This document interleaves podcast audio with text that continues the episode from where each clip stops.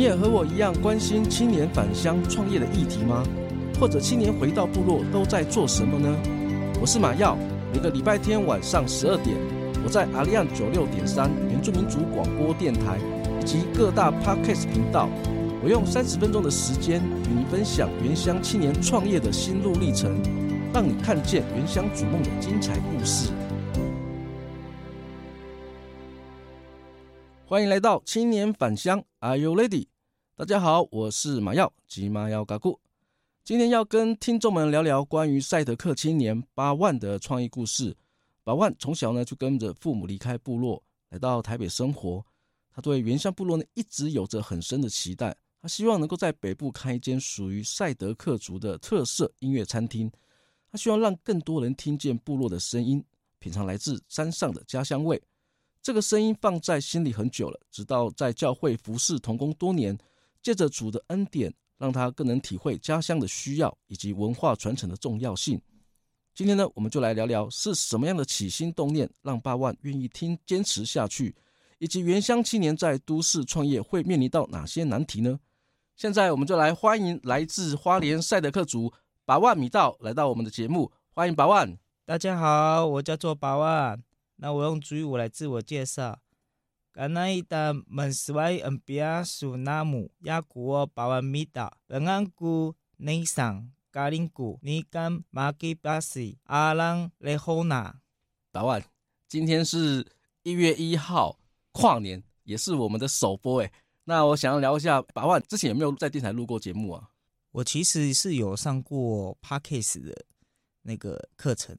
但是 Podcast 对我来讲就是一些闲聊，但是如果是真的来广播电台的话，我这个是真的是第一次跟大家介绍一下八万呢，因为八万他本身是花莲，跟我同样，我们都是来自花莲的一个旅北青年。八万呢，他从小就离开部落来到都市生活，已经有很长一段时间。八万呢，他一直心里面就是有一个在北部的一个创业梦。我先想聊聊一下，就是八万你工作做哪一方面的？现在的目前工作是在做机电工程师，那我还蛮好奇的，就是机电工程师跟你的梦想这之间的关联性是什么？我的创业的梦想呢，就是想要做原原住民的美食餐厅呐。我一直想要这一块的话，是因为我在大学的时候，我有是有我是有做过很多关于餐饮类餐厅。我有这样的动机呢，是因为我想要让更多人认识我们原住民对于做出来的美食，还有我们的歌声，来推广我们原住民的一个特色。这样子。那我想请教一下，就是你想要开办的一个餐厅。它的美食跟我们一般的美食有什么不一样吗？其实我们原住民的美食很很简单，就是我们都会用，诶、欸、山上的野菜，就是俗称的山猫，或者是说我们可以去找我找山上的可能那个会走路的鸡，像是斑鸠之类的。还有还有一一种特色的话，就是我们泰泰鲁格族跟赛德克族常吃的竹筒饭，还有比较特别的，像是我们欢迎来宾的像香蕉饭这一类的美食这样子哦。所以这些食材您都是从原乡部落这边直接取得吗？没有错，这个豆部分的话都是我从我们呃花莲我们的阿朗的部分呢来来取得这样的原生的食材，这样对我之后创业的时候，我们才可以把我们原乡的呃农业产品能够滞销到滞销到全台这样子。我最大的初衷是这个目的，滞销到全台，感觉那个目标还蛮远大的。我相信那个是属于那种。就是一个阶段一个阶段的目标了。那我还是先以在北部打拼，然后开开开出一一条就是属于自己我们原民的餐原民餐厅。然后呢，同时呢也会邀请一些驻驻唱的歌手哦，原民歌手来一起分享原民美食跟原乡的山林般的歌声这样子。那我知道，巴万你自己本身除了在美食方面、美食餐厅想要创立之外，就就我所知道，你你对音乐还蛮有天赋的。那我想知道说，你在餐厅自弹自唱，唱赛德克相关的一些歌曲，然后创作赛德克的歌，这是你当初呃想要设定的一个方向吗？其实我唱歌对我来讲是算是我们原住民的一个天赋啦。我们唱歌算是我们的一个优势。但是呢，就是说我开办餐厅的这个一个初衷原因，是因为不只是唱歌，连舞蹈也算是原原住民的一个优势之一。那为什么我会想创办这个餐厅的原因，就是因为我想要请原住民的朋友一起来，共同的去分享我们的原乡的故事，然后来唱出我们三里半的一个音乐梦了。哦，所以这些音乐平常都有做一些创作嘛？没错，就就是有时候会闲闲玩呐、就是会拿个吉他，然后自自弹自唱，然后有时候会创创作一些像是诶敬拜赞美的歌，或者是说。有一些就是在生活上，然后可能诶沮丧或伤，或者是有难过的事情的时候，也会拿出来写歌这样子。但填的词都是很，就是符合我们，符合我现在就是生活的模式这样子。敬拜赞美的歌的话，就是我被主感动到，那我可能就会写到赞美赞美诗歌的部部分这样子，可能也会融入我们原住民的母语歌，然后哎来带动我们。呃，餐厅所有的客人能够带动气氛这样子，那我也想就是说，呃，我们原住民能够就是有这样的优势，我们就要把它把这个优势发挥出来，这样。所以我大概我的方我的我的一个梦想跟目标是这样子了。刚刚有提到优势啊，那其实我们都知道，创业基本上是还蛮辛苦的，那个困难度其实蛮高的。你对于自己本身在北部餐厅跟一些我们北部的一些竞争对手来挑战，你觉得你最大的优势是什么？可以跟我们来分享一下吗？其实我们原民餐厅哦，最大的优势就是我们对于创意料理这一块是我们的一个独特的一个特色。创意料理就是我们可以利用我们原乡的呃原生植原生的植物原生的果实来制作，像就像我呃我出我出生花莲的万隆乡红叶村，那我们红叶村出产的就是马告哦，又是俗称我们的那个山上的胡椒。马告呢也可以做成一些呃调味料，也可以搭配到所有的食材上面，可以凸显我们原民的那个。餐饮的特色这样子，第二个第二个特色就是餐饮的部分的话，原民的餐厅现在都是用创意料理来取胜这样子。刚刚提到优势的部分呢、就是说原乡的创意特色料理跟食材是你最大的一个优势。那我想说，既然我们是用部落的食材作为我们创业的一个基础，那我想要了解是说，您对你的部落你的了认识程度如何？诶，其实我们的部落是在位于诶花莲花莲万隆乡啊，万隆的话就是在靠近靠近诶诶，以花莲如果是地理方位的话，它是靠近西边，它是有一个叫做我们有一个叫做红叶溪流，它是注入到那个秀姑峦溪。如果是往东边的话，我们就可以看到我们的瑞穗。我们红叶村呢有一个。以前我们都会讲到，它红叶村它会有一个叫做红叶温泉，好，所以我们这个很有名的叫做，呃，在当地很有名叫做红叶温泉这样子。为什么红叶村为什么叫红叶村呢？是因为红叶以前是阿美的驻地啦，因为台风洪水的暴涨，所以它很多耕地是会流失的。所以我们泰鲁格族的话，或者是赛德克族的话，我们都是从南投开始。就是从山上移居到山下，南投距离花莲也不算很远。诶，日本的话，他们就在伊豆福可乐南，它是算是狭长的，所以我们他他们就称为红叶这个两个字这样子。所以我们族人都叫岳父南，岳父南的部分。红叶村呢，它是属于那个泰鲁阁族还有赛德克族的系统，所以我们从南投呃仁爱迁下来之后呢，我们族人都住在瑞穗的温泉西部的红叶溪左岸。然后我们被称为就是红叶部落这样，那我们这边盛产的就是呃马告，就是俗称的珊瑚礁这样子。我自己部分的话，我也是住在红诶、红叶部落，从小我也是在读红叶国小，但就是诶、读国小的期间呢，然后就被父母带去北部居住这样子。诶，那像在部落的话，现在目前还有哪些家人在那里吗？嗯，现在目前还有我的亲戚也是住在那边，像我的堂伯啊，还有堂堂嫂的部分都在红叶，他们有成立叫做红叶红叶发展社区协会，然后就是带动红叶村的嗯年长者来一起做活动这样子。每一年的那个我们叫做祖灵祭，我们每一年都会回去。像是每年的十十月份的话，就是我们泰鲁格族跟赛特克族祖灵祭来做祭拜这样子。那我们也会去做倒马祭的部分来献那献我们的祖先，但这个是我们的文化传承。第二个部分的话，就是说我们会去山上来采老姜跟马告来祭拜祖先，然后同时也可以告诉祖先说，我们在红叶村这一块，我们丰收了很多的农作物，能够为着红叶村的农作物能够祈求，能够更多的丰收的那农产品这样子。哎，那我想问一下把万啊。就是你自己本身在做的事业，跟我们原乡部落这边会有什么样的结合吗？你自己本身的一个事业的蓝图啊，你需要用什么样的方式来协助部落发展？呃，其实这一块的话，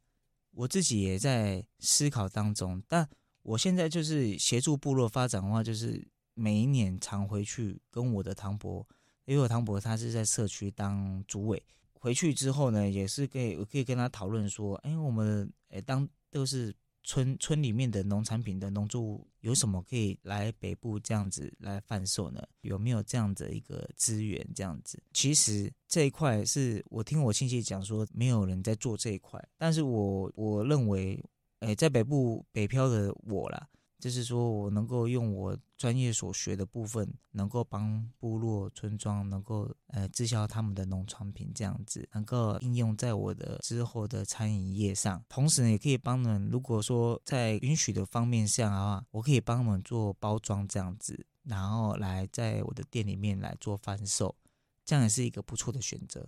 哦，听起来还不错诶。像我自己本身也有返乡创业的一些想法，但是这么久了，一直有有有这个想法，但是一直筹措不前，是有卡关的点有很多，不管是家庭啊，还是工作就业，就是对我来讲纠结都还蛮多。那我想知道，就创业这件事情，最令你感到纠结的是什么？其实我最大的困难点的话，就是可能就是动力吧，就是那种创业的那种新的动力。有时候，有时候就是想说，当我自己想要创业的时候，我想要去拼那那个拼那个创业的那个梦的时候，我就有时候，哎，是不是心里想说，我帮人家工作跟我自己创业，哪一个会比较容易成功？是自己工作呢，还是创业会成功的？但我每次都听我老师讲说，创业可能不会成功之类的话。可是我就心里想说，如果我自己没有做的话，没有做到的话，自己没有做创业这一块的话，你怎么知道说你自己不会成功？对，所以我的纠结点是在那个心里的那段话，就是说你创业不会成功。所以呢，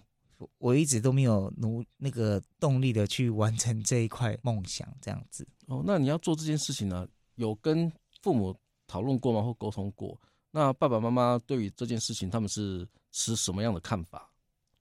其实我爸爸妈妈他们是对于孩子，他们也是保持着一个开放的心态，所以他们对我们的想法都是无条件的支持这样子。我们创业的话，他们就跟我们讲说，你们创业 OK，但是你们要自己要考量自己的呃金源啊预算，然后呃量力而为这样子啊，也不要让自己太累，因为爸妈都会心疼自己的孩子这样子。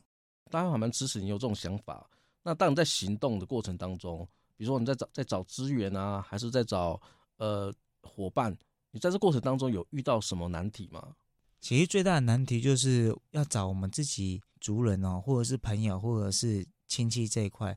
其实找人是比较困难的，因为你在创业的时候呢，你会最大的最最大的一个挑战就是你要找人这一块很困难，因为你会找不到自己熟悉的人。来一起来做这一块，因为他可能他跟你的理念不同，这样子。那我的理念是做餐饮，那我可能会找到一个就是属于我自己有理念相同的一个朋友，或者是呃族人来做这一块。为什么想做原音餐厅呢？是因为我我对唱歌跟唱歌跟乐器这一块的话，我是比较拿手的。像我一个堂弟，他叫大巴西哥，他其实在台北市跟各个全台他都有去表演。我所以我就看看出，就是说，如果说之后有自己的一个原原音餐厅的话，可以跟我的堂弟一起来合作，就是在台北，不管在台北还是新北，来开办一个就是原音的餐厅这样子。我是觉得说，这样是对于诶在北漂的青年，然后又能够协助部落他的农产品能够滞销，能够让更多人知道说原住民，其实我们原住民一直都在努力进步这样子。你现阶段你会需要哪些资源吗？或者是对于政府方面的一些这方面的呃提供的一些资源，你会有什么样的一些建议吗？其实政府给我们的原住民的资源很多，像是原民会，它有提供一个叫做百万创业的一个计划，还有就是新北它有一个金石的创业的一个计划。那我觉得说这个都是一个机会了。当你自己想要去。真的想要创业的时候，你政府给我们这样的一个很好的一个机会，我们要去把握住。这样子，我认为是这样的。我觉得政府给我们的福利跟福利啦，我们讲福利可能就是很多啦，比汉人还多。所以，我们原住民在台北或者是新北的话，其实是比就是一般人就是幸福很多。所以，我们都要努力的让自己的思维能够更提升，这样。像我今年就想要投那个原诶北市原民会的呃百万计划的那个计划书的投件来做比赛。那我第第一个也是可以训练我在做简报的时候，对针对诶创业整个动机，那啊它的优缺点是什么？那它我面临到的问题是什么？那我也想在这个百万计划当中能够。呃，多学习。我因为我不觉得，因为我不觉得我第一次第一次报名可能会拿到百万这个这个的这个奖项，但是我觉得透过这样子的一个计划，我可以训练我之后能够顺利的，哦，顺利的能够在这个计划当中能够获得我想要的一个梦想，这样目标。八万，那我想要请教你啊。信仰对于你创业有什么启发吗？其实我在信主已经有二十年了。那我跟着我爸妈，原本是从天主教徒，那后来转会变成基督徒。那我觉得我我对于信仰这一块，诶，最早之前我是还蛮投入在信仰这一块的。可是当我可能后来后来慢慢的、慢慢的就是说脱有有一段。有一段我有脱离到脱离教会一一阵子，是因为可能有听到不好听的话，然后让我可能心里面有受伤这样子。我觉得这都可以原谅，在在主的面前的话，我们都可以愿意的去接，愿意的去接纳你，愿意去就是透过祷告原谅你这样子。但是我觉得我说我我自己在那段低迷的时候，我就我自己。也有，就是曾曾经有有过，就是想要，就是想想要，就是说，可能就是会有那个忧郁的那个倾向这样子。但但但是我看完，就是说我对于我之后慢慢的变成走进教会的话，是因为有有一位牧者，他慢慢的把我带领到教会去，又重新的让我认识主。那我觉得主耶稣他给我听到他的他的那个。金句话是有一篇叫做《箴言》第三章第五节第六节，他他的意思是讲说，你要专心仰赖耶和华，不可依靠自己的聪明，在你一切所行的事上都要认定他，他必指引你的道路。所以我的，所以他他的意思是说，我们要专心的去诶仰赖着诶主耶稣基督，然后我们不可以靠我们自己的。方式去行走，我们要靠圣经所讲的话去行走。所以在那一段期间的时候，我很是很低迷的，低迷到我就是快要变成有忧郁症的情况。好在就是说，这位牧师、这位牧者，他有把我把我重新又带带回教会中，继续的敬拜赞美这样子。然后后面我就拿着吉他，然后跟着我的敬拜团一起来同声赞美主。然后这个是我。的一个故事。OK，最后呢，我想要请请教您的就是啊，你对未来你的创业的期许是什么？你希望达到什么样的愿景？我其实对未来吼，对我自己的未来的期许是，我希望我自己能够成为一个呃，能够协助部落的一个，算是一个中间经纪人的概念啦，能够把家乡的农产品能够滞销到北部，让更多人认识我们原住民。然后感受到我们的热情，谢谢马耀，非常感谢百万今天跟我们的分享，让我们了解说旅北青年呢，他要在北部创业，他会面临到哪些的困难点，以及他当初为什么会有这样子一个起心动念。当然，他也是从从教会的信仰体会到说，哎，有关于原住民原乡部落的方这方面的一些需求，他也很希望借着主的一个这样子一个恩典，能够为自己的。文化部落去做一些努力。八万目前呢还在一个创业的筹备的阶段。刚刚也听到了他很多的分享，就是提到他在创业，他做了哪些努力，以及他做了哪些准备，跟他担心的困难点，那也跟我们做了一些分享。相信呢今天的分享呢，能够为我们打算从事青年返乡或者是正在创业路上的这些青年朋友们的一些分享，让我们能够彼此之间也能够了解一下彼此之间的一些方方向跟所需要的一些资源。听众朋友呢，如果你也喜欢我们的分享，欢迎你每个礼拜天晚上十二点准时收听我们的节目，也欢迎你到各大 Podcast 频道按下订阅，给我们五星的评价，留言分享你的观点。这集呢，我们就先录到这里，谢谢大家的收听，我们下周见，拜拜，拜拜。